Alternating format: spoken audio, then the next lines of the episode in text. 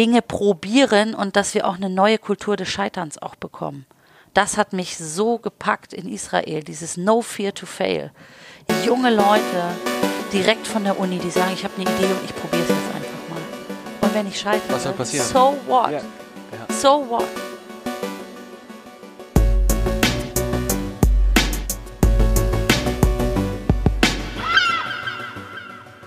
Moin Moin und herzlich willkommen zu unserer zweiten Sonderausgabe von Chef Talk.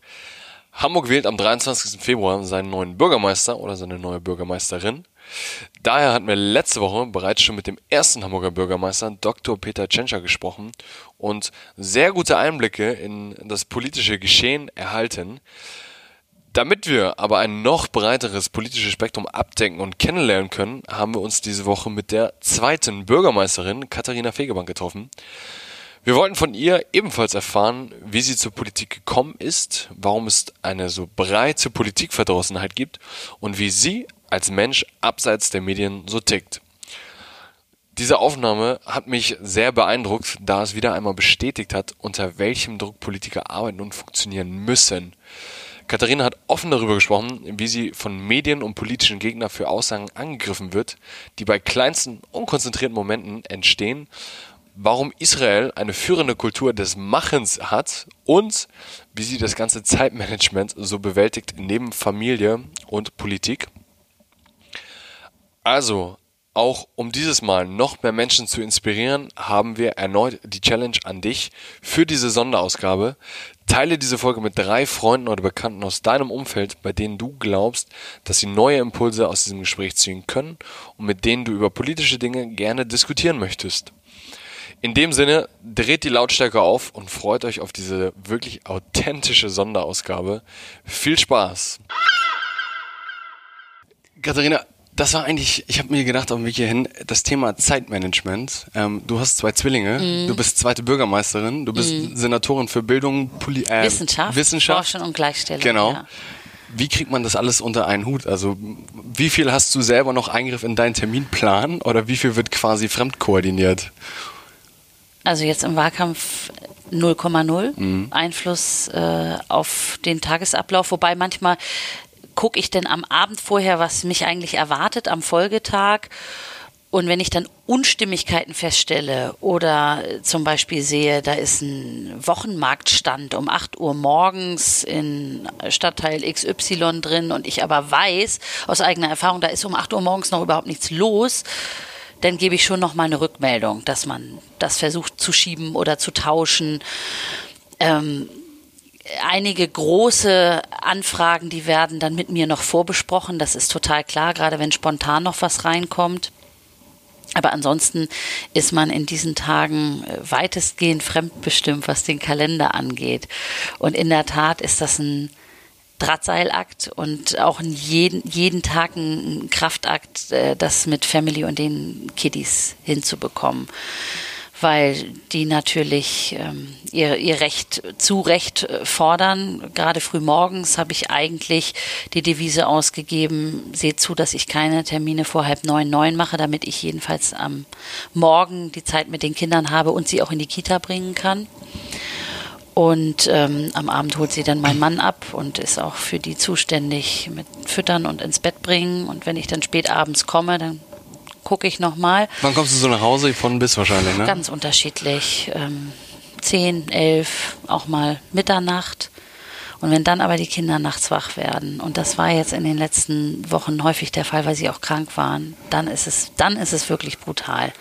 Wenn man dann nur Schlafzeiten, Phasen von zwei bis drei Stunden hat und am nächsten Tag dann ab halb neun, neun wieder so auf der Matte stehen muss also funktionieren muss und gleichzeitig ja auch will. Es ist ja was Großartiges. Ich bin ein Das- totaler Wahlkampfmensch, das, das muss ich das mal Nächste. dazu sagen. Absoluter Wahlkampfmensch. Ich habe viele Wahlkämpfe schon gemacht, kommunale Wahlkämpfe, Bundestagswahlkämpfe, Bürgerschaftswahlkämpfe, das letzte Mal auch schon als Spitzenkandidatin, allerdings in der Doppelspitze. Jetzt ist das was völlig anderes. Also wir sind in diese Duellsituation gekommen. Das war unser großes Ziel, dass es uns gelingt, im Duell zu bleiben, weil ich auch gesehen habe, wie in den ostdeutschen Ländern auf den letzten Metern dann die kleineren Parteien plötzlich keine Rolle mehr gespielt haben und es nur noch die Zuspitzung Ministerpräsident oder AfD gegeben hat. Und ich habe gesagt, erstens, wir haben eine super Absprungbasis durch die tollen Ergebnisse im letzten Jahr Europawahl und Bezirkewahl. Zweitens sind wir recht stabil, über 20 Prozent gewesen jetzt die letzten ähm, anderthalb anderthalb Jahre, eineinhalb Jahre. Und ich habe gesagt, jetzt wären wir doch blöd, wenn wir die Chance nicht nutzen würden. Ähm, und der Fokus ist jetzt aber ein ganz anderer, der mhm. auf mir ist. Ich stehe da so dermaßen im Mittelpunkt, das ist was völlig äh, Ungewöhnliches und Unbekanntes auch für uns und mich. Und das war tatsächlich auch für uns ein Teil, also das einmal die Wahl als Anlass zu nehmen, weil viele, viele unserer Hörer oder äh, haben uns gefragt, wer sind eigentlich diese Menschen, die da gewählt worden sind? Also wir wollen ja immer hinterfragen, wir wollen so ein bisschen die Person hinter kennenlernen. Mhm. Du hast dein Wahlprogramm, ähm, das kann man, das kann man nachlesen. Ja.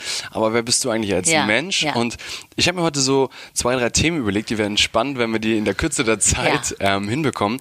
Zum einen hast du eben schon gesagt, was dich so antreibt in der Politik, also wie man sein Feuer dafür so ein bisschen findet. Ähm, dann über den politischen Alltag, also wie darf ich mir das eigentlich vorstellen? Du hast eben schon gesagt, es geht morgens um 8, eventuell nach Eimsbüttel auf irgendeinen Markt und abends um 11 darf ich irgendwie noch mehr in der Elfi sein.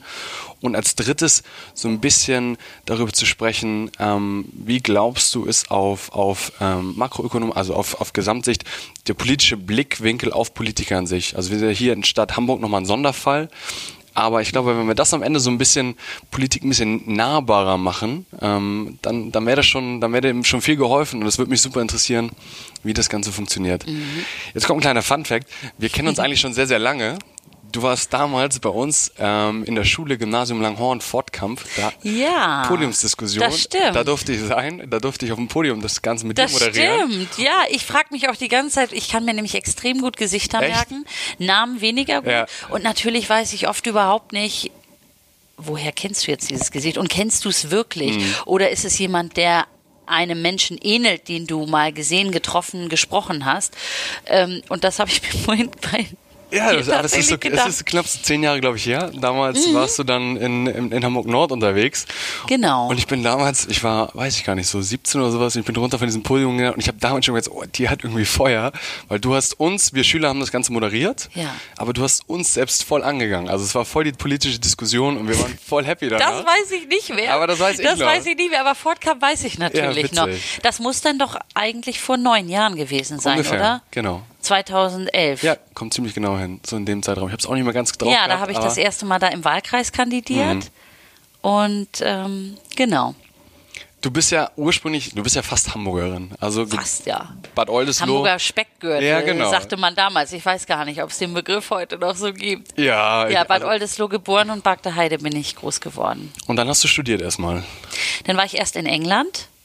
Und das hat mich auch wahnsinnig geprägt. Also die Perspektive auf Deutschland zum einen, aus dem Ausland heraus, direkt nach dem Abi. Mm, auch der Blick auf mich, mich nochmal kennenzulernen in einem ja bis dato unbekannten äh, Kulturraum und vor allem auch äh, Sprachraum. Natürlich sprach ich Englisch damals, mit Abi-Englisch natürlich auch und ähm, habe mich da aber erstmal ein bisschen einfinden müssen und durchstrampeln müssen auch, ja. Bist du als Au pair hingegangen oder was? Ja, ich habe an der Schule an einem Mädcheninternat Deutsch- und Sportunterricht gegeben und war ähm, Care Assistant. Das heißt, ich war in einem der, der Boardinghäuser, in dem die Mädchen geschlafen haben. Es war ein Internat und war dort äh, sozusagen Mädchen für alles. Also aber Mädchen große Schwester, Freundin, äh, Ansprechpartnerin bei Sorgen und habe dann aber auch ganz praktisch die Mädchen morgens wecken müssen, sie abends mit Licht aus und noch einem kleinen Schnack irgendwie zu Bett gebracht, ähm, Hausaufgabenbetreuung gemacht, aber musste dann auch äh, teilweise deren Wäsche mitwaschen und sowas alles, ja. Warum hast du dich damals dazu entschieden, das zu machen? Also kurz, warum, warum England? Warum Mädcheninternat? Ich habe äh, irgendwann ein paar Monate vor dem Abi, also damals in der 13. Klasse, zu meinen Eltern gesagt, also ich weiß noch nicht so genau, was ich studieren will. Ich wusste, ich wollte studieren, aber ich wusste noch nicht genau was. aber ich gehe erstmal ins Ausland und habe meine Eltern damit konfrontiert und äh, meine Eltern waren immer absolute Möglichmacher. Die haben das auch immer alles voll akzeptiert. Ähm, sie haben gesagt, geh deinen Weg, geh deinen Neigungen und Leidenschaften nach, aber tu etwas, was dich packt und äh, was dich und dein Herz brennen lässt für die Sache. Und dann machen wir uns überhaupt gar keine Sorgen über dich und äh, auch dich in der Zukunft und dein Leben. Und ich habe gesagt, als erstes möchte ich gerne mal ins Ausland, um eine neue Perspektive kennenzulernen. Wie gesagt, auch noch mehr über mich zu lernen, mehr über mich zu erfahren. Und dann bin ich damals, frag bitte nicht, wie das zustande gekommen ist. Äh, damals gab es ähm, zentrale Stelle für Arbeitsvermittlung in Frankfurt. Das war, ich weiß gar nicht, ob eine Außenstelle oder Zweigstelle damals von der Bundesanstalt für Arbeit. Und da bin ich hingefahren. Ich habe irgendwie bei unserem Berufsinformationszentrum so einen Flyer in die Hand bekommen und da stand dann Arbeitsmöglichkeiten im Ausland. Und da bin ich hin und habe mich informiert. Und äh, da gab es dann verschiedene Programme äh, von ähm, Erntehelfer in Finnland über Kita äh, bis zum Mädcheninternat in, in, Frankreich bis hin zu äh, Arbeiten äh, mit ähm, behinderten Menschen in England, aber eben auch Schule. Mhm. Äh, entweder so normale Schule oder Internat. Ja, dann habe ich mich beworben. Ich wusste gar nicht, wo es mich denn hin verschlagen würde. Ich habe gesagt, ich würde schon gerne nach Großbritannien und dann kam das Angebot und dann habe ich das gemacht. Und dann seitdem bin ich ähm, so ein großer England und Großbritannien. Aber dann blutet ja momentan das Herz. Dauerhaft, seit, also seit der Brexit-Entscheidung. Ich habe es auch immer noch nicht wirklich verwunden und wir werden ja immer Freunde bleiben und äh, irgendwann wird man dann wahrscheinlich auch Welcome Back sagen. Aber das Glaubst wird du? jetzt ein paar Jahre dauern. Glaubst das wird du wirklich jetzt ein paar Jahre dauern. Irgendwann wird es nochmal einen Anlauf äh, geben. Und es war ja schon immer so eine Art äh, Special Friendship zwischen UK, Großbritannien, England und ähm, Europa. Ich habe das damals schon immer nicht verstanden, wenn meine äh, englischen Freunde auf die Frage hin, wo fahrt ihr denn in den Ferien hin, sagten, ja, we do Europe. Da habe ich gesagt, aber wieso Europa? Ihr seid doch hier Teil von Europa. Nee, also wir sind hier Great Britain, ja, ja wir sind Royal, UK. Royal Family. Und der ja, zentrale Bezugspunkt, ja, auch aufgrund der, der Historie war dann meistens Commonwealth, aber EU, Europe, ähm, das war, war etwas, was äh, auf der anderen Seite des Kanals sich abgespielt hat, ja. Aber jetzt stelle ich mir die junge Katharina in England vor, kommt zurück, hat irgendwie viele, viele Erfahrungen, viele Eindrücke gesammelt. Mhm. Und jetzt, heute stehst du im Wahlkampf warum will man Bürgermeisterin werden? Wie findet man das Feuer für Politik? Es gibt super, super viele junge Leute, die sagen, ich habe mit Politik mhm. überhaupt nichts am Hut.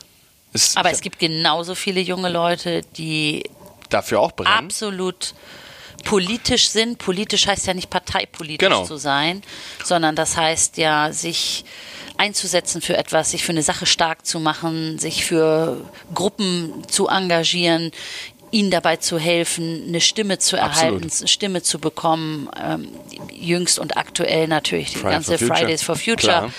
Bewegung, die ja weltweit äh, entstanden ist, die mich absolut fasziniert, einfach als Bewegung. Mm, und äh, deshalb halte ich jetzt gerade eure Generation oder auch schon die nächste Generation für absolut äh, politisch. Man muss sich nur lösen davon, dass das nicht bedeutet, dass sich jeder, jede dann auch in der Partei engagiert. Aber wie kam, wie, wie, wie kam der politische Schwung für dich? Also wann, wann war der Punkt, wo du gesagt hast, ähm, Politik interessiert mich irgendwie? Wo, wo war dein Erstkontakt quasi? Du bist ja, ja. seitdem Vollzeitpolitikerin gewesen? Nee. Also zwei Schritte zurück. Politisch sozialisiert wurde ich bei uns zu Hause am Abendbrotstisch ähm, da haben wir immer viel geredet, auch diskutiert, gestritten über alles Mögliche, Gott und die Welt, Bildungspolitik, damals Irakkrieg. Mhm. Ähm, und dann bin ich, wie gesagt, erst nach England, habe dann in Freiburg studiert. Auch da war ich immer politisch unterwegs, allerdings in überparteilichen Organisationen. Ich war also bei einer internationalen Studentenorganisation und habe dort mich vor allem für äh, Praktikantinnenaustausch, Praktikantenaustausch stark gemacht im Sinne der Völkerverständigung. Und uns sagte man ja mit Studienbeginn, weil ich äh, Geistes- und Sozialwissenschaften studiert habe, Politikwissenschaften, internationale Beziehungen, Ja, also ihr seid jetzt eine Generation, da wissen wir eigentlich gar nicht, ob für euch noch irgendein Job später da ist. Also seht zu, dass ihr in den Semesterferien Auslandserfahrungen sammelt, dass ihr viele Praktika macht, Sprachen lernt. Aber ist um heute ja nicht anders. Sogenannte Hard Skills dann auch Ja, zu haben. ja. Äh, neben, neben dem, was ihr fürs Leben und an Urteilsvermögen und, und ähm, im, im Sinne von Persönlichkeitsbildung ja auch an der, an der Universität mitbekommt. Und ähm, ich habe dann tatsächlich während meines Studiums, weil ich wusste, ich will irgendwas im politischen Raum tun, habe ich mir wirklich alle Perspektiven angeguckt. Ich habe ein Praktikum bei einer Zeitung gemacht. Ich war beim Bundestag, da hatte ich meine ersten Kontakte zu den Grünen, war aber damals noch gar kein Parteimitglied. Bin dann bei Heide Simones, ehemalige schleswig-holsteinische Ministerpräsidentin gewesen, dort in der Staatskanzlei im Planungsstab. Das fand ich wahnsinnig spannend. Dann war ich ein halbes Jahr in New York bei den Vereinten Nationen und kam zurück nach Freiburg erst und später ja dann noch Berlin, wo ich mein zweites Studium gemacht und abgeschlossen habe und habe gesagt, ja, das ist es, das möchte ich machen, internationales Parkett, internationale Beziehungen, Peace and Conflict Resolution, Entwicklungszusammenarbeit, das war absolut meine Welt. Und habe dann in Berlin nochmal ein Praktikum gemacht während meines European Studies Studium im, bei der Deutschen Botschaft in Ankara. Also habe dann nochmal in der Türkei auch äh, für kurze Zeit gelebt. Habe gesagt, ja genau, international war ich ja sowieso schon unterwegs und äh, EU und alles so im, im europäisch-institutionellen Zusammenhang käme auch für mich in Frage. Und hatte dann meine erste äh, Berufsetappe äh, beim Institut für europäische Politik. Habe da also als ähm, Projektmanagerin vor allem in Osteuropa, aber auch auf dem Balkan ähm, EU-Förderprojekte ähm, an Mann und an die Frau gebracht, um das ganz einfach auszudrücken. Und da hatte ich mein äh, politisches und europapolitisches äh, Aha-Erlebnis, als ich mit den Menschen, mit denen ich dort zusammengearbeitet habe, in Sarajevo stand, auf dem Marktplatz. Sarajevo ist die Hauptstadt von Bosnien-Herzegowina, in einer Kessellage gelegen, drumherum äh, Wald, Hügellandschaft, so ein bisschen Berge.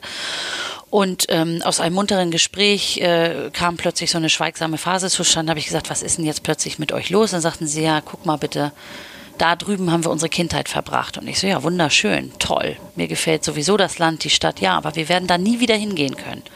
Ja, und warum nicht? Ja, dort ist alles vermint. Das war 2003, 2004, also so acht, neun Jahre nach dem Balkankrieg.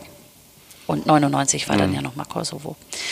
Alles vermint und das wird über die nächsten Jahre, Jahrzehnte nicht entfernt werden können. Das heißt, unsere Kinder, unsere Enkel äh, werden das nicht so erleben, wie wir es erlebt haben. Und dann sagten sie, und ihr habt Europa, ihr habt dieses kraftvolle Projekt, das so hoffnungsspendend ist, das Frieden stiftet, äh, das unsere Demokratie, unsere Sicherheit herstellt. Und da wollen wir auch hin. Und da bin ich nach Hause gefahren und habe gesagt, jetzt musst du irgendwas tun, denn da gibt es so viele Menschen, die nicht nur an Europa glauben, sondern die Sehnsucht danach haben, nach Frieden und diesen Frieden zu erhalten auf unserem Kontinent. Das ist eine Aufgabe. Und das war kurz vor der Europawahl 2004.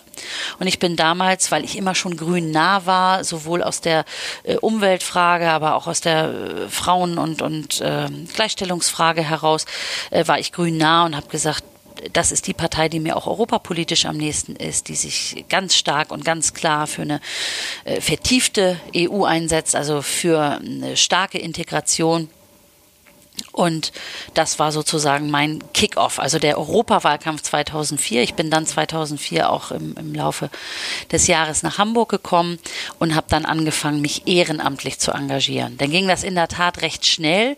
Ich habe aber immer eigentlich bis vor fünf Jahren, als ich zweite Bürgermeisterin wurde, ähm, mein Broterwerb außerhalb der Politik gehabt. Also Zum Beispiel mit was? Äh, als wissenschaftliche Mitarbeiterin ähm, an der Universität äh, in Lüneburg, an der Leuphana.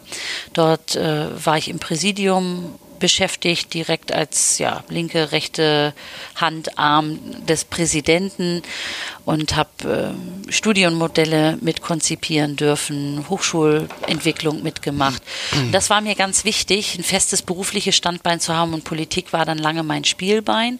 In der Tat, ich bin dann nach ähm, ja, dreieinhalb Jahren bin ich Landesvorsitzende geworden mit 31 Relativ jung. relativ jung, Aber das war tatsächlich so ein Moment, da habe ich gesagt, so komm, wir sind diejenigen, die immer sagen, erstens die Hälfte der Macht den Frauen und zweitens äh, auch junge Leute müssen in Führung und äh, auch mit ihrem Mindset und mit ihren Ideen Gesellschaft äh, prägen und gestalten, da kannst du jetzt nicht Schiss in der Büchse haben. Da musst du jetzt rein und ins kalte Wasser springen, dich äh, um das Vertrauen deiner Parteileute auf dem Parteitag bewerben und dann auch überzeugen in der Öffentlichkeit, damals gegenüber dem Koalitionspartner, das war die Zeit äh, von Schwarz-Grün, also erste schwarz-grüne Koalition in der Bundesrepublik. Da habe ich gesagt, da gibt es viele, viele, viele Fragen. Auf ganz viele habe ich noch gar keine Antwort. Und ich könnte jetzt auch in Anführungsstrichen nur mal sicher gehen, denn ich hatte zeitgleich, war ich relativ weit ähm, beim ähm, Bewerbungsverfahren für das World Food Program. Das wäre also dann das Einfallstor Richtung UN gewesen, nämlich das, was ich die ganze Zeit auch gerne mhm. machen wollte, also internationales Parkett. Und da habe ich gesagt, nee, das kannst du vielleicht später irgendwann nochmal machen. Jetzt ist die Zeit äh, für Politik und deine Ideen ähm, reinzubringen und Gesellschaft äh, auch ein Stück weit mitzugestalten für eine bessere Zukunft für alle. Ja, und das war 2000, äh, 2008. Und dann war ich natürlich voll drin im Strudel. 2011 ähm, bin ich dann noch ins Parlament hier gekommen. Das heißt, ich hatte dann so diese Dreigleisigkeit, mein Job an der Uni, ich war Parlamentarierin und Landesvorsitzende der Grünen und bin dann von der Partei 2014, da habe ich dann wieder gesagt, jetzt springe ich ins kalte Wasser, habe damals meinem Uni-Präsidenten gesagt, für mich ist jetzt hier Schluss. Ich setze jetzt alles auf eine Karte. Ich gehe jetzt in Wahlkampf und mein Ziel ist es, dass wir in die Koalition gehen, dass wir also diese Stadt mitregieren. Und wenn das nicht geklappt hätte und wir weiter im, in der Opposition verblieben wären, dann hätte ich mir beruflich was anderes gesucht und ähm, natürlich weiter Abgeordnetentätigkeit ausgeübt. Aber das war mir, das war mir völlig klar dass ähm, ich da alles auf eine Karte setzen wollte.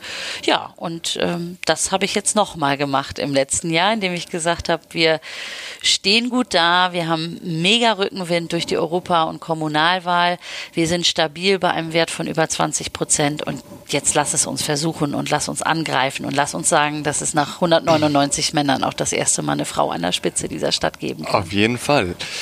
Das Beeindruckende jetzt, was du, was du gerade beschrieben hast, also du hast ja das geschafft in, von 2004 bis 2020 jetzt, du hast ja eigentlich in einem irre Tempo super schnell erfolgreich Politik gemacht. Also du warst die Jüngste, die zur Wahl gestellt worden ist, du wurdest gewählt, du bist jetzt die erste Frau.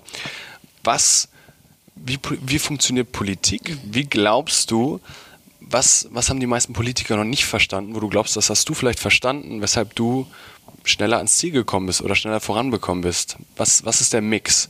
Mhm. Weil wenn, also viele Leute denken an Politik, ich meine, du bist ja. momentan das Paradebeispiel, eine, eine Frau, eine junge Frau. Ich, ich weiß genau, was du meinst. Und ich weiß nur nicht, ob ich da eine Pauschalantwort geben kann. Ich kann nur für mich sprechen. Und mir genau. war immer wichtig, dass ich diesen inneren Antrieb brauche und dass ich Ideen brauche, die ich die ich verwirklichen will. Also die einen nennen es Visionen, die anderen nennen es ihre Vorstellung davon, wie sich Sachen verändern sollen.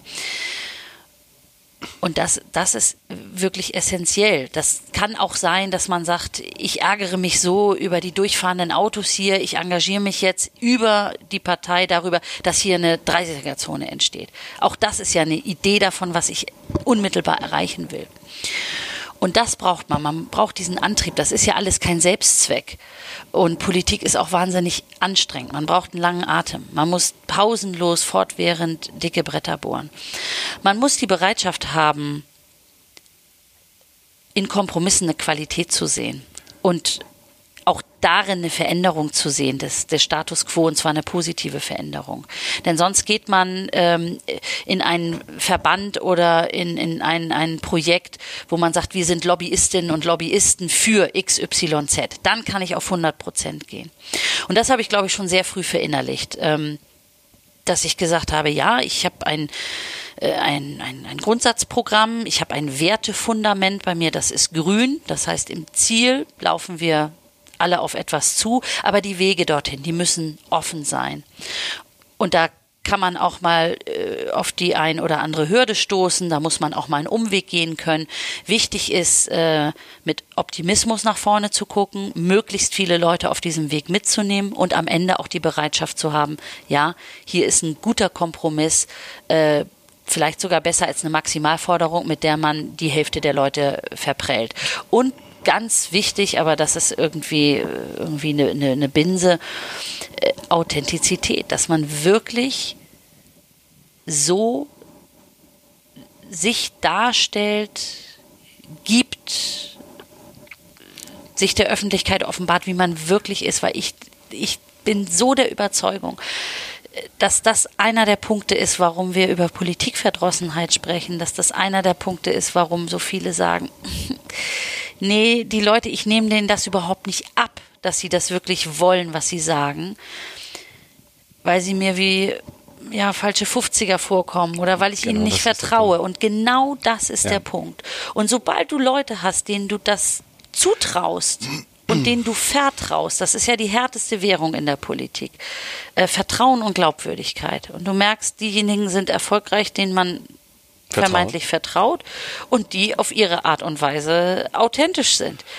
Ähm, und dann ist es eine Frage auch des Politikstils ja, wir erleben immer noch hart, konfrontativ oft, dass das auch als, als Wert, als Qualität ähm, dargestellt wird. Ich habe das jetzt im Laufe des Wahlkampfes häufiger gehabt, äh, wenn es um die Duelle ging mit dem ersten Bürgermeister und hinterher dann die Bewertung, wer bekommt die Deutungshoheit. Und da habe ich jetzt häufig gelesen, da war er aggressiver oder da ist sie überraschend aggressiv gewesen. Habe immer gedacht, interessant, dass das so positiv bewertet wird, weil eigentlich mein Angang an Politik ein anderer ist, nämlich dass sich die Zeiten gerade so verändern und dass es eine neue Form des Politik ist, die braucht, äh, der, der auf ähm, äh, wirklich unbedingte äh, Lösungsorientierung setzt und gar nicht mehr dieses ritualisiert konfrontative tatsächlich hat, weil die die Probleme einfach zu groß sind, die zu lösen sind und die Zeit einfach zu kurz, um sich ähm, ja, in, in Streit dort zu verheddern. Wir haben genau darüber letzte Woche auch diskutiert mit, mhm. mit dem Bürgermeister und es war auch das Stichwort Authentizität und meine Frage war damals an ihn, warum sind Politiker so wenig authentisch? Und seine Antwort war damals, ähm, es gibt ein gewisses Dilemma und das, das Mediendilemma ist, stellen Sie sich mal vor, ich gehe jetzt vor, vor das Parlament und sage, ja, Sie haben recht. Das heißt, in dem Moment, wo, wo quasi ein Politiker, weil wir haben darüber gesprochen, warum geben Politiker so selten Fehler zu? Also warum stellt sich keiner und sagt, ja, wir haben es verkackt irgendwie. Es war, es war völliger Mist, das hört man sehr, sehr selten. Und das momentane politische vermeintliche Erfolgsmodell, das sehen wir irgendwie auf der anderen Seite in den USA, ist super authentisch. Donald Trump, der verbiegt sich überhaupt nicht. Genau. Der ist super straight scheißt auf alles, so, und man sieht irgendwie, das funktioniert. Und der deutsche Politiker, der Durchschnittspolitiker, der windet sich und hat genau diese Politikverdrossenheit und plappert dem nach, dem Kompromiss, den er jetzt irgendwie als nächstes erzielen will. Aber würdest du diesem, diesem, diesem, diesem Phänomen quasi beschreiben, was Herr Tschentscher auch gesagt hat, dass wir sagen, es ist zum einen, die Medien zerfetzen uns in der Luft oder sagst du dann, es ist völlig egal, man muss straight bleiben? Die Beobachtung äh, teile ich und ich habe das auch schon erlebt. Ähm, jetzt auch aktuell im Wahlkampf. Kannst du ein Beispiel, Beispiel nennen? Ja, natürlich. Ja. Ähm, das ist äh, eine Podiumsdiskussion gewesen, zweieinhalb Stunden in der Handelskammer mit äh, vielen Vertreterinnen und Vertretern aus der Wirtschaft und dann eben den äh, Spitzenkandidaten der Parteien. Und da ging es um das Thema autofreie Innenstadt. Und ich habe natürlich ganz selbstbewusst gesagt, wir waren die Ersten, die da einen richtig guten, konkreten Vorschlag, und zwar schon vom halben Jahr auf den Tisch gepackt haben und habe den auch entsprechend äh, leidenschaftlich verteidigt, diesen Vorschlag. Und irgendwann, nach einer Viertelstunde, ähm, kam dann die Frage, wie ich denn zu dem Initiativenvorschlag stehen würde. Es hat eine Initiative jetzt gegeben, die sagt, hier komplett autofreie Innenstadt und zwar in einem sehr viel größeren Areal, als wir uns das vorgestellt haben. Und weil wir uns so heiß schon geredet hatten, habe ich dann so in einem Halbsatz gesagt, ja, das finde ich jetzt irre. Und am nächsten Morgen, ich denke, ich gucke nicht richtig, schlage ich die Zeitung auf, äh, Fegebank rudert zurück bei autofreie Innenstadt. Fegebank nennt autofreie Innenstadt irre. Und dann habe ich gesagt, was ist denn da jetzt schiefgelaufen? Und dann habe ich mir das nochmal angeguckt und gesagt, ja, stimmt. Ich wusste das gar nicht mehr, denn wenn man so in der Hitze des, im Eifer des Gefechts was sagt, das ähm, hochinteressant. Und ich werde bis heute, das ist ja tatsächlich Verkehrspolitik, ist ja eines der zentralen Wahlkampfthemen. Interessanterweise nicht Schule, was ja in anderen Bundesländern immer so der Oberaufreger ist, Bildung und Schule. Hier ist es die Verkehrspolitik. Und ähm, wir haben schon einen ganz schön einen rausgehauen mit dem Konzept autofreie Innenstadt. An dem Konzept haben sich alle irgendwie abgearbeitet. Ganz viele finden es super toll, andere sagen, das kann doch nicht funktionieren. Aber wir haben damit einen Trend gesetzt. Und dann sitzt man und ist wirklich zweieinhalb Stunden unter voller Anspannung. Das vergisst man dann ja auch immer. Klar. Ja, man steht ja in Konkurrenz zueinander um die besten Ideen, um die Deutungshoheit, um die schlagkräftigsten Argumente. Und äh, mir liegt das Herz manchmal auf der Zunge. Dann habe ich das gesagt und plötzlich hat das den Frame im gesamten Wahlkampf zu diesem Thema verändert, weil ich immer als allerersten Satz jetzt bis bis vorgestern, bis zum großen NDR-Duell. Ja, Frau Fegebank, was denn nun? Erst Auto frei, dann hieß es Auto arm, dann sagten sie sogar, dass es irre ist. Das hat übrigens auch der Bürgermeister dann sozusagen als Klar. Kritik an mir aufgerufen. Dann habe ich gesagt, irgendwas läuft doch hier ganz mächtig falsch. Auf der einen Seite werden wir dafür kritisiert, dass nichts mehr unterscheidbar ist, dass wir uns hinter irgendwelchen Phrasen verstecken, dass alles nur noch Plastiksprech ist. Dann ist man aber so, wie man dann ist wirst du wieder zerfetzt. dann ist man so, wie man ist und dann wird jedes Wort auf die Goldwaage gelegt. Das hat bei ganz vielen zur Folge, dass sie sagen, okay, ich habe es ein, zwei Mal versucht, ich bin rausgegangen, ich habe vielleicht im Parlament gesagt, ja, im Prinzip haben sie recht, aber unser Spiel ist ein anderes. Und das wird nicht gutiert und wird nicht geschätzt. Ja, das ist ähm, genau wie bei, das ist jetzt ein anderes Beispiel, aber bei, bei Robert Habeck, den viele neugierig angeguckt haben, gesagt haben, der redet ja mal ganz anders. Das ist ja super erfrischend, wie der sich, wie der sich einlässt, wie der sich öffnet. Auch mit einer Bereitschaft, in jeder Situation sich dann auch mal ein Mikro vor die Nase halten zu lassen. Und dann finde ich, kann man aber nicht erwarten, dass man egal zu welcher Tages- und Nachtzeit, immer gestochen scharf und total präzise und bis zum letzten Komma ausbuchstabiert etwas sagt. Und wenn man es dann aber nicht tut, dann heißt es um Gottes Willen.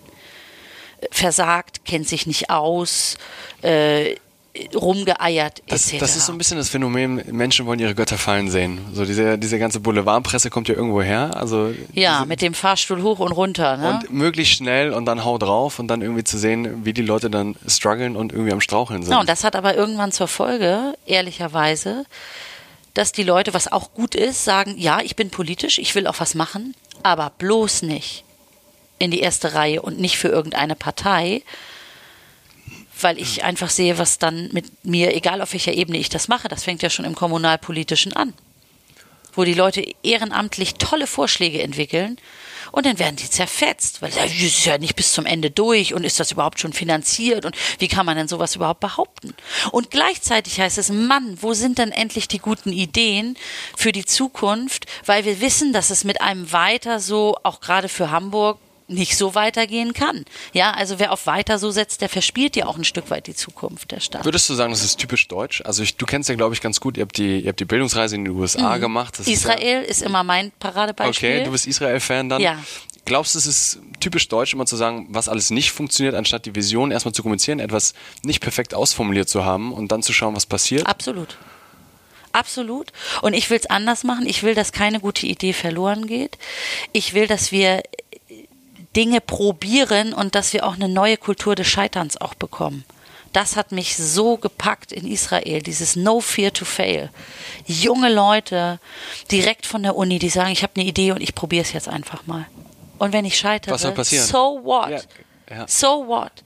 Dann habe ich schon tausend Freunde. Ich meine, Israel ist eine andere Situation. Ge. Geo, geopolitisch, geostrategische Lage. Dann die Armee, die äh, Männer Ja, wie Frauen direkt nach der auch. Schule Absolut. zusammenbringt, Innovationstreiber ist, äh, immer zwei Schritte voraus, auch bei Sicherheitsfragen. Das will ich gar nicht in Abrede stellen. Aber was ich da für Leute kennengelernt habe, die ja in, in schwierigster politischer Lage, ich meine, dieses Land ist im Krieg. Dauerhaft. Äh, dieses Land ist im Krieg umzingelt von Feinden und was es dort für Ideen gibt, was es dort für, für, für mutige Menschen gibt, die sagen, ich mache es jetzt einfach mal. Und das ist natürlich nichts, was ich hier verordnen kann. Da stelle ich mich ja nicht in die Bürgerschaft. Ab heute sind wir alle ganz mutig Und und, ab heute probieren wir alle mal alles aus. Und das ganze, die ganze Stadt wird ein riesen Experimentierfeld. Ähm, aber ein, ein, ein, ein Klima zu schaffen und Rahmenbedingungen zu schaffen, in dem mehr Mut belohnt wird, in dem keine gute Idee verloren geht, in dem Dinge ausprobiert werden dürfen, Scheitern ausdrücklich erlaubt. Das ist Aufgabe von Politik. Und das stelle ich mir vor, dass wir, dass ich da eine Person bin, die das ganz gut managen und handeln kann. Dazu hätte ich eine konkrete Frage. Du hast einen Wunsch frei jetzt. Du darfst eine Sache am politischen System komplett selber verändern, bestimmen, wo du sagst, diese eine Sache. Wenn es nur eine Sache wäre, dann wäre es ja total einfach, das auch tatsächlich zu tun. Ähm, Abläufe, Prozesse, Prozesse beschleunigen. Das wäre dein Wunsch. Ja. Also weniger bürokratisch. Äh, ja, da grätschen mir dann gleich äh, die Juristen rein und sagen, das ist aber alles dringend erforderlich. Dein Wunsch, dein Wunsch. Ja, also Dinge beschleunigen, weil man darüber ganz viel ähm, äh, Ver- Vertrauen und auch Handlungsfähigkeit äh, erlangt und zurückbekommt. Soll ich dir sagen, was der Bürgermeister gesagt Ja. hat? Also sein Wunsch war quasi, dass Politik in Zukunft faktenbasiert ist. Also dass quasi jede Debatte ähm, ja nur auf Fakten. Äh, Ja, das war sein Da- Wunsch, aber so gehen sie auseinander. Das ist, das ist das Spannende. Und bei ihm war, war die Situation, er hat auch lange überlegt, um quasi nichts Falsches zu sagen, um da nicht irgendwie sich angreifbar zu machen. Aber ich glaube, Ja, das ist, das ist natürlich, äh, das ist natürlich auch richtig und wir ärgern uns darüber, wenn, wenn die Populisten ähm, in Parlamenten und außerhalb des, des Parlaments ähm, Annahmen tätigen, Meinungen verbreiten, ohne dass sie evidenzbasiert sind. Das ist total klar. Ähm, aber die, die Fakten, die sind da und von denen müssen wir uns dann bedienen. Ich glaube, eine, eine Krux im System und deshalb weiß ich auch nicht, ob unser politisches System, so wie wir es kennen, und ich bin größter Fan der Demokratie, ob das ein Stück weit an die Grenzen stößt gerade. das sagen viele, dass wir zukünftig ein neues politisches, demokratisches System brauchen. Wir erleben das ja jetzt schon mit äh, der Erosion von Parteien. In einigen Bundesländern sind die großen Volksparteien nur noch einstellig. Da verändert sich gerade verändern sich Dinge massiv. Alles, was man mit äh, berücksichtigen und, und einspeisen muss in einen Entscheidungsfindungsprozess, das ist das eine. Das müssen schon fundierte Entscheidungen sein. Aber wenn man dann mal klar ist, was man bestimmte Dinge will, dann muss es an ganz vielen Stellen einfach schneller gehen, um auch den Leuten, die Vertrauen in einen haben, das Gefühl zu geben, ja, wir, wir kriegen es auch hin und wir machen es und wir kriegen es auch echt bewegt, nach vorne bewegt. Und ich glaube, das zermürbt viele Leute, dass man sagt, also Leute, die Macher sein wollen in der Politik, dass man sehr schnell auf diese Hürden trifft und Ideen so lange zerrieben werden, bis, bis es, also weil es so viel Kraft Das ist kostet. für viele interessanterweise dann auch Neumitglieder. Wir hatten ja einen irren Zulauf jetzt die letzten Ja. anderthalb, zwei Jahre. Unterschiedliche Gründe. Krise der Demokratie, Krise des Klimas, die haben äh, die Menschen zu uns gebracht, die dann gesagt haben, jetzt ist doch die Zeit, wirklich was zu tun. Und ähm, einige, also Wahlkampf ist jetzt ganz toll, weil da jeder irgendwas machen kann. Da Weil es in den Medien ist, Da, ist nee, und da findet jeder auch irgendwas Ja. für sich. Die Hands-on-Leute sagen, ach komm, gebt mir noch mal irgendwie 100 Flyer und ich stelle mich hier vor den Supermarkt. Den nächsten sagen, ich organisiere jetzt mal den Haustürwahlkampf mit der App so. und so Man- man weiter. weiß, am genau. 23. Da kann man drauf da hin. kann man ganz konkret was machen. Das sind so richtige Projekte. Aber andere, die sagen, ich will jetzt auch inhaltlich was verändern. Wenn wir denen dann sagen, allein innerparteilich, ja, dann stellt ihr mal einen Antrag. Mit dem geht ihr mal in die konkrete Landesarbeitsgemeinschaft. Wenn der dafür gut befunden wird, dann könntet ihr überlegen, ob es auf einen kleinen Parteitag geht. Da sagen die Leute schon manchmal, oh, das ist ja anstrengend. Und sag ich, ja, und dann ist das erstmal nur eine Parteiposition. Dann muss das ja noch in, in, in das Regierungshandeln eingespeist werden. Und das sind dann diejenigen, die sagen, ach, auch aus der Opposition kann man ganz viel machen. Sag ich, ja, kann man sicher und das ist eine ganz wichtige Rolle. Aber äh, die Musik, die spielt dort, wo du richtig was zu entscheiden hast und wo du Einfluss nehmen kannst. Und da muss es einfach schneller gehen. Ich glaube, es gibt, es gibt so viel, unheimlich viele Themen, über die wir noch diskutieren können. Da auch das Thema Macht, wenn man mal wirklich Mhm. Macht hat, wie, wie, was das mit einem macht, also ne, wie man damit umgeht. Ich glaube, dafür fehlt uns die Zeit. Vielleicht hast du Lust, nochmal nach dem Wahlkampf, je nachdem, wie es ausgegangen ist, dass man sich quasi noch Sehr, sehr in, in ruhiger Runde mal zusammensetzt und solche Themen durchgeht. Ähm, eine Frage, die ist mir eben im Kopf gegangen, du hast eben Populisten genannt. Wenn ihr hier in der Bürgerschaft seid und dann in der Kantine essen geht und da sitzen die Kollegen der AfD. Spricht man dann mit denen, setzt man sich zu denen, tauscht man sich aus oder ist das, ähm, also so im politischen Alltag ist das so? Nein, also ich nicht. Ich äh, begrüße die Kollegen der AfD oder die, die noch da sind. Wir haben da ja einige, die mhm. entweder ausgeschlossen wurden oder selbst ausgetreten wurden, jetzt fraktionslose Abgeordnete sind. Und in dem Ausschuss, in dem ich als Senatorin dann, als Senatsvertreterin geladen bin, ähm, begrüße ich die Kollegen. Aber darüber hinaus gibt es ähm, wenig bis gar keinen Kontakt. Kontakt. Um jetzt nochmal einmal den Bogen zum abschließenden Thema mhm. zu schlagen, und das finde ich sehr, sehr wichtig, auch gerade für unsere Hörer, weil wir viele Studenten sind, ist einmal das Thema Bildung. Ich glaube, in Hamburg ist sehr, sehr viel passiert in den letzten Jahren. Ähm, ich glaube oder wir glauben, dass auch noch super viel passieren kann und muss. Glaubst du oder wie was kann passieren, damit wir noch besser werden durch deine israelischen Erfahrungen? Ihr habt versucht, mhm. Wissenschaftler aus den USA nach Hamburg zu holen. Also es ist super viel im Gange. Wir sind jetzt Exzellenz-Uni ja. an der Uni Hamburg. Damit hätte oder daran hätte vor fünf Jahren überhaupt niemand geglaubt. Das ist auch wirklich eine Frage des Wollens und politischer Prioritätensetzung und auch hier ganz viel innere Motivation und Leidenschaft, Dinge echt zu verändern. Also es lohnt sich, ja, das alleine an dem Politikfeld kann man das so, so sehen, was man da innerhalb von fünf Jahren schaffen kann.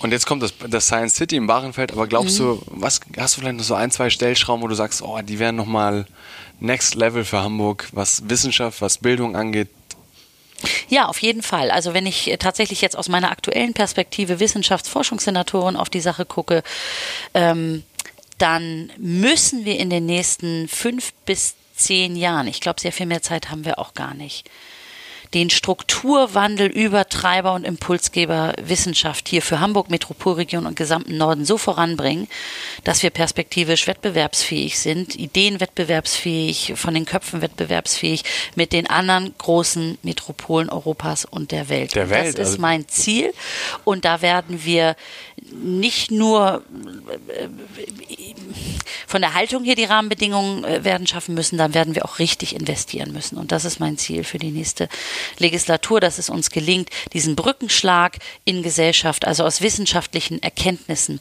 Produkte, Dienstleistungen, Innovationen zu schaffen, in die Gesellschaft hinein und durch eine sehr viel engere Verzahnung noch mit der Wirtschaft im norddeutschen Raum, ähm, das hinzukriegen unterschwellig ist das Thema Arbeitsbedingungen an äh, Hochschulen, an Universitäten ein wirklich zentrales Thema. Wir haben äh, Exzellenz gefördert und Exzellenz erreicht. Das hat sicherlich auch Strahlkraft in alle anderen Einrichtungen hier am Standort und wir haben den unschlagbaren Vorteil der kurzen Wege. Aber wir müssen uns auch angucken, dass äh, unsere Hochschulen strukturell ähm, eine gute Finanzierung haben, so dass es äh, klare Karriereperspektiven äh, planbare Karrierepfade gibt. Da sprechen wir dann über Entfristungen, da sprechen wir über einen guten Mittelbau, da sprechen wir auch über das Thema ähm, Gleichstellung und äh, Frauenförderung. Wir sprechen über das Thema Vereinbarkeit von Beruf und Familie, sodass unsere Universitäten, Hochschulen, Forschungseinrichtungen äh, wirklich äh, unsere Innovationstreiber sind und wir sie auch entsprechend so behandeln. Ähm, echte Perlen für die Zukunft dieser Stadt und ich möchte, dass sie optimal ausgestattet sind und beste Ausgangsvoraussetzungen haben für die nächsten Jahre. Ich glaube, das ist fast das Schlusswort. Also ich jetzt zusammenfassen, wenn ich jetzt ähm, quasi die letzten 35 Minuten anschaue. Mhm. Ich konnte deinen Spirit führen, also wir sind hier reingekommen. Es ist hier wirklich Action und du musst gleich weiter zum Rathaus und musst dich ja. in Themen reindenken. Ich fand es trotzdem sehr, sehr beeindruckend. Ja, super. Mir macht sowas auch immer wahnsinnig Spaß. Und man spürt das. Ja. Also es ist authentisch. Es ist das, worüber ja. wir gesprochen haben. Unsere allerletzte Frage ist, wen empfiehlst du uns als nächsten Gesprächsgast, von dem du oder von der du nachträglich inspiriert oder beeindruckt bist, wo du sagst, oh, sprecht unbedingt mal mit dieser Person? Wen empfiehlst du uns? Luisa Neubauer. Luisa Neubauer. Mit der hast du gestern gesprochen. Ja, vor ein paar Tagen habe ja. ich mit ihr gesprochen. Die Frau, die haut mich einfach um. Okay. Die ist, die ist phänomenal. Das ist eine äh, so kluge, gleichzeitig äh, humorvolle, äh, kraftvolle Frau, mit der es sich echt einfach lohnt zu sprechen. Ja, dann würden wir uns freuen, wenn wir da den Kontakt quasi irgendwie hinbekommen. Ja. Und dann Hat der erste Bürgermeister mich empfohlen? weil, ja, weil ihr letzte Woche mit ihm gesprochen habt. Er, er hat die Bischöfe von Hamburg. Ah ja, auch, ja, auch sehr gut, ja. Genau, und Auf einen Pianisten. Und so schauen wir halt, wie, wie verschiedene spannende Sehr schön. Persönlichkeiten irgendwie zusammenkommen und jeder toll. irgendwie seine, seine äh, Partner da empfiehlt. Sehr schön. Katharina, vielen, vielen Dank. Danke auch. Viel Erfolg für den Wahlkampf. Wir werden die Leute weiterhin aufrufen, dass sie wählen gehen sollen. Mhm. Das ist das Allerwichtigste. Komplett egal, in welche, Ja. in welche Richtung. Hauptsache, die Stimme wird genutzt. Ja, Ich glaube, Politik betrifft uns jeden. Das ist ein wichtiges Thema. Und alles außer rechts. so, Auch an einem Tag wie heute. auch an einem Tag wie heute. Auf jeden Fall. nach den Gestern. Morden, mutmaßlich rechtsextremistischen Morden von Hanau. Gerade ein Grund, noch Nochmal mehr eine wählen ganz, zu gehen. ganz wichtige Botschaft, ja. Auf jeden Fall. Starke Stimme für unsere Demokratie und gegen Hass und Hetze. So wenn ich das sein. so an dieser Stelle Auf noch jeden Fall. Darf. Kann man gar nicht genug sagen. Gut. Katharina, danke dir. Vielen Dank. Und viel Erfolg noch. Jo, danke. Ciao. Ciao.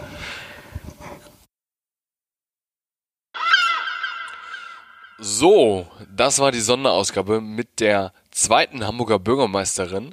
Für alle Hamburger folgt jetzt noch ein wichtiger, kurzer Aufruf. Geht unbedingt am 23. wählen, wenn ihr es nicht schon getan habt. Es ist wichtig, dass wir uns in politischen Zeiten, gerade heute, gestern der, das Attentat von Hanau, dafür einsetzen, unsere Stimme zu nutzen, Demokratie aktiv zu gestalten und, ja, ihr habt es am Ende von Katharina gehört, ähm, nicht weiter nach rechts abrutschen.